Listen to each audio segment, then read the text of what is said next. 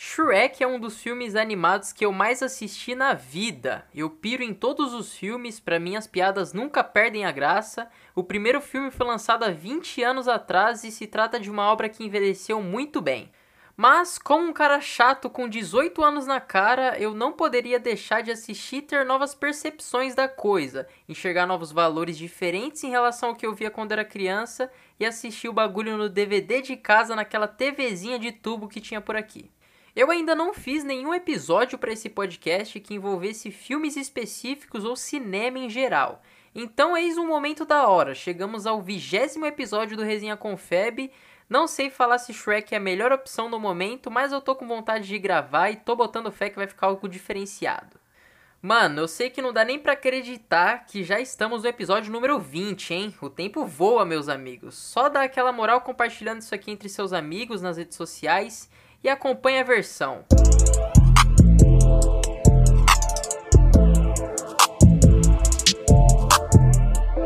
Resenha com o Feb.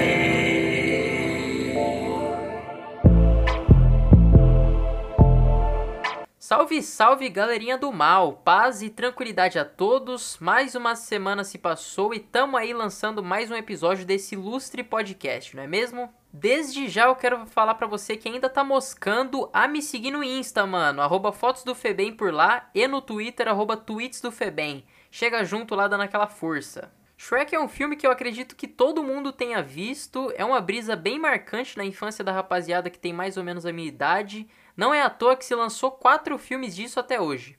Eu vou tentar falar aqui sobre algumas visões que eu tenho de cada filme, mas englobando todo o universo para ser mais explicativo e fazer mais sentido, demorou? Mesmo sendo um filme feito para crianças, não significa que ele não tenha um grau de profundidade na mensagem que está sendo passada. Tanto que um moleque de 10 anos vai ter uma visão totalmente diferente de uma pessoa que tem 20, 30 e por aí vai. Shrek ensina muito sobre a vida em si. Uma das coisas que mais me chama atenção nesses filmes é que eles são uma forma de paródia de vários contos de fadas. Tanto que você tem ali o Pinóquio, os Três Porquinhos, várias princesas e um montão de coisa. Por ser uma paródia, você vê alguns desses fatos sendo contados de formas diferentes que você já viu, causando uma certa estranheza, uma quebra de expectativa, e isso contribui também para algumas cenas de humor negro ao longo dos filmes. Tudo vira uma sátira desses contos famosos. O personagem que eu mais gosto de longe é o burro. Inclusive, eu não sei se vocês sabem, mas existem algumas teorias bem convincentes que dizem que o burro era uma criança que sofreu uma metamorfose. Essa teoria se baseia em alguns fatos e falas que tem nos próprios filmes, mas eu não vou me aprofundar em explicar isso aqui. O que importa é que o burro é como se fosse uma criança, se for pensar bem. Personalidade ingênua, tagarela e quando rejeitado ele mostra sinais de solidão, velho. Por isso que quando ele encontra alguém que dá a mínima moral para ele, ele não desgruda mais, o que foi o caso do Shrek. O que também não pode se deixar de falar é que absolutamente todos os personagens desse barato têm alguma imperfeição, o que é contraditório comparado aos outros contos de fadas. O personagem principal é um herói, mas é feio e rejeitado. O rei do bagulho todo é na verdade um sapo. A Rapunzel é careca. As outras princesas são chatas, velho. O companheiro do herói não é um cavalo exuberante, e sim um burro, tá ligado?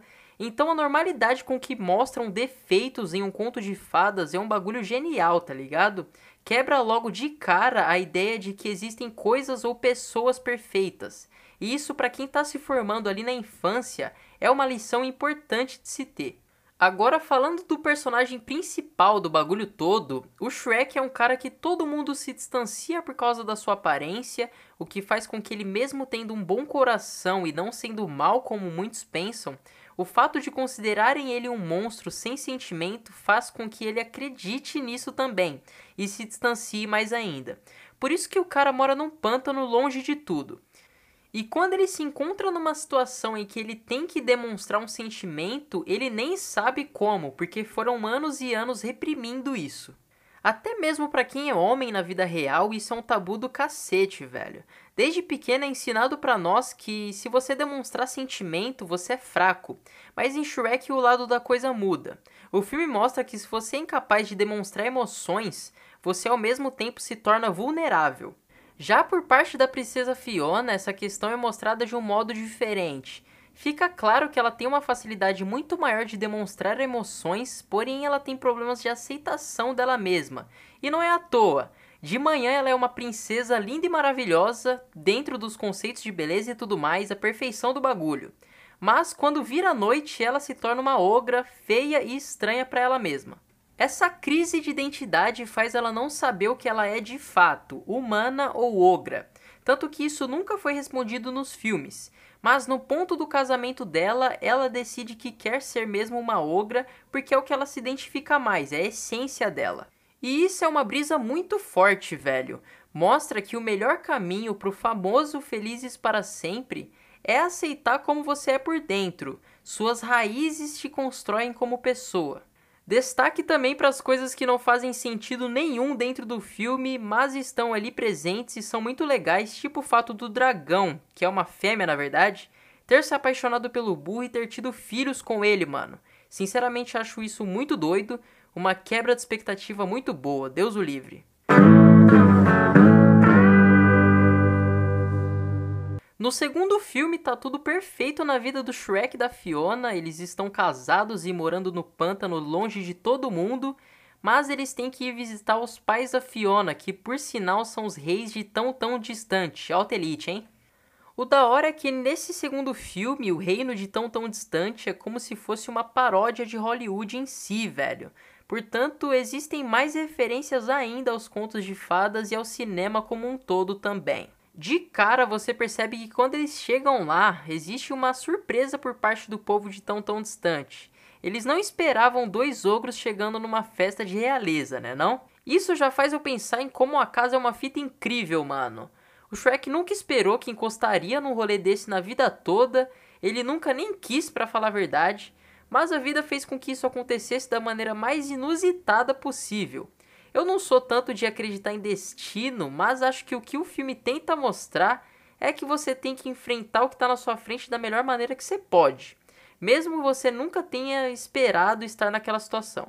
Além de que o grande acontecimento desse segundo filme é quando tanto Shrek quanto burro tomam a poção da beleza divina e o Shrek se transforma em um ser humano todo no naipe, bonitão, e o burro em um cavalo todo alazão branco, beirando a perfeição, tá ligado? Chegando já lá pro final desse segundo filme, o Shrek e a Fiona se encontram e decidem rapidamente em qual versão de si mesmos eles gostariam de viver pro resto da vida.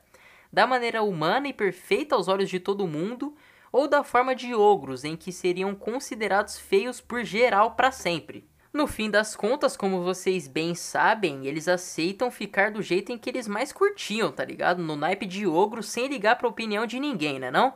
Esse é um fator que chama muito a minha atenção, porque, irmão, qualquer um que tivesse na situação dos dois escolheria ter para sempre uma aparência perfeita, tá ligado? Mas eles foram pela contramão do bagulho e bateram no peito com a decisão. Sei lá, isso ensina bastante, velho. Acho que o segundo filme se trata acima de tudo sobre saber tomar decisões, mano. Sem neurose, o que é, tá aí pra ser e já era. Filosofei agora, hein? Além disso, a gente ainda descobre que o rei, pai da Fiona, é um sapo, velho. Viveu a vida toda julgando os outros sem olhar para si mesmo. Isso comprova o ditado de que o mundo não gira, ele capota, irmãozinho.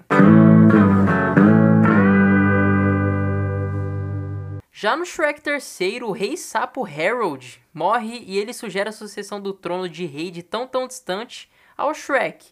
Algo que ele de cara recusa, ele tá longe de querer ser um rei, velho. Ele só tá afim de ficar de boa no pântano dele, tá ligado? Isso aí já é algo que me chama bastante atenção, porque não seria qualquer um que rejeitaria um reino assim de uma beijada. Ainda mais uma pessoa que sofreu tanto quanto Shrek. Não seria algo muito surpreendente se ele aceitasse só para se vingar de quem fez mal para ele, algo que o Shrek nunca faria nem a pau porque ele simplesmente não liga e também estragaria muito o filme. Então, já que ele recusou, ele tem que encontrar outra pessoa para ser o rei, e essa pessoa seria um primo distante da Fiona chamado Arthur, e o próprio Shrek sai por aí procurando ele. Antes de partir para essa viagem aí, o Shrek descobre que vai ser pai, velho. Do jeito menos inteligente possível, a Fiona conta para ele que tá grávida, então Shrek já começa desde então a brisar nessa ideia aí de que ele vai ter filhos e tudo mais. Tanto que ao longo da viagem ele vai cada vez mais se preocupando com relação a isso. Ele começa a ter uns sonhos estranhos, vê coisa onde não tem. Você realmente sente o drama junto com ele. Aliás, em um certo ponto da história, ele conta como foi a relação dele com o pai dele, isso explica o porquê dele estar tá tão preocupado, né não? Isso é um barato perfeito para se finalizar uma trajetória de um herói. Com toda a construção que ele teve nos outros filmes, fica claro que ele está preparado para ter filhos, o que é algo lindo quando se vê no filme. Sei lá, mano, essas são algumas das coisas que eu enxergo nesses filmes que eu tanto curto já assisti uma pá de vez e podem ter coisas que eu falei aqui só por chapação da minha cabeça, mas eu não tô nem aí. Lembrando que eu considerei somente os três primeiros filmes para fazer esse episódio. O Shrek para Sempre, que é o quarto filme, é uma brisa muito complexa. Quem sabe um dia eu faço um episódio falando sobre ele por aqui. Bom, mano, agora chegamos às indicações que vocês tanto gostam, tá ligado? Eu não vou indicar filme por aqui porque eu já falei de filme hoje, então vou ter que ficar devendo para vocês, rapaziada. Mas em questão de álbum de música, eu vou finalmente indicar por aqui um álbum de funk, velho, que é o mais novo álbum do MC Hariel, Avisa Lá Que É o Funk. Se eu não me engano, esse é o segundo álbum do Hariel e tá pesado demais, mano. Curti mesmo. Tem uma música que tem feat do Lele JP com o MC Neguinho do Cacheta. Curti demais, velho. Infelizmente, poucos MCs têm essa tradição de lançar álbuns também, por isso que eu acho que Avisa que é o funk é mais um álbum revolucionário do MC Hariel pro funk em si, tá ligado? Ouça porque vale muito a pena. É isso aí, minha família. Chegamos ao fim de mais um Resenha com Feb, dessa vez o número 20, mano. Tô muito feliz com essa marca. Quero agradecer muito mesmo a você que ouviu todos os episódios, a você que está ouvindo até esse ponto desse podcast. Muito obrigado mesmo, você é muito monstro, tá ligado? Compartilha, me siga nas redes sociais. Tamo juntão. Você já sabe o que eu desejo para você toda semana, mano. Paz e liberdade para sua cabeça e que a vivência seja braba sempre.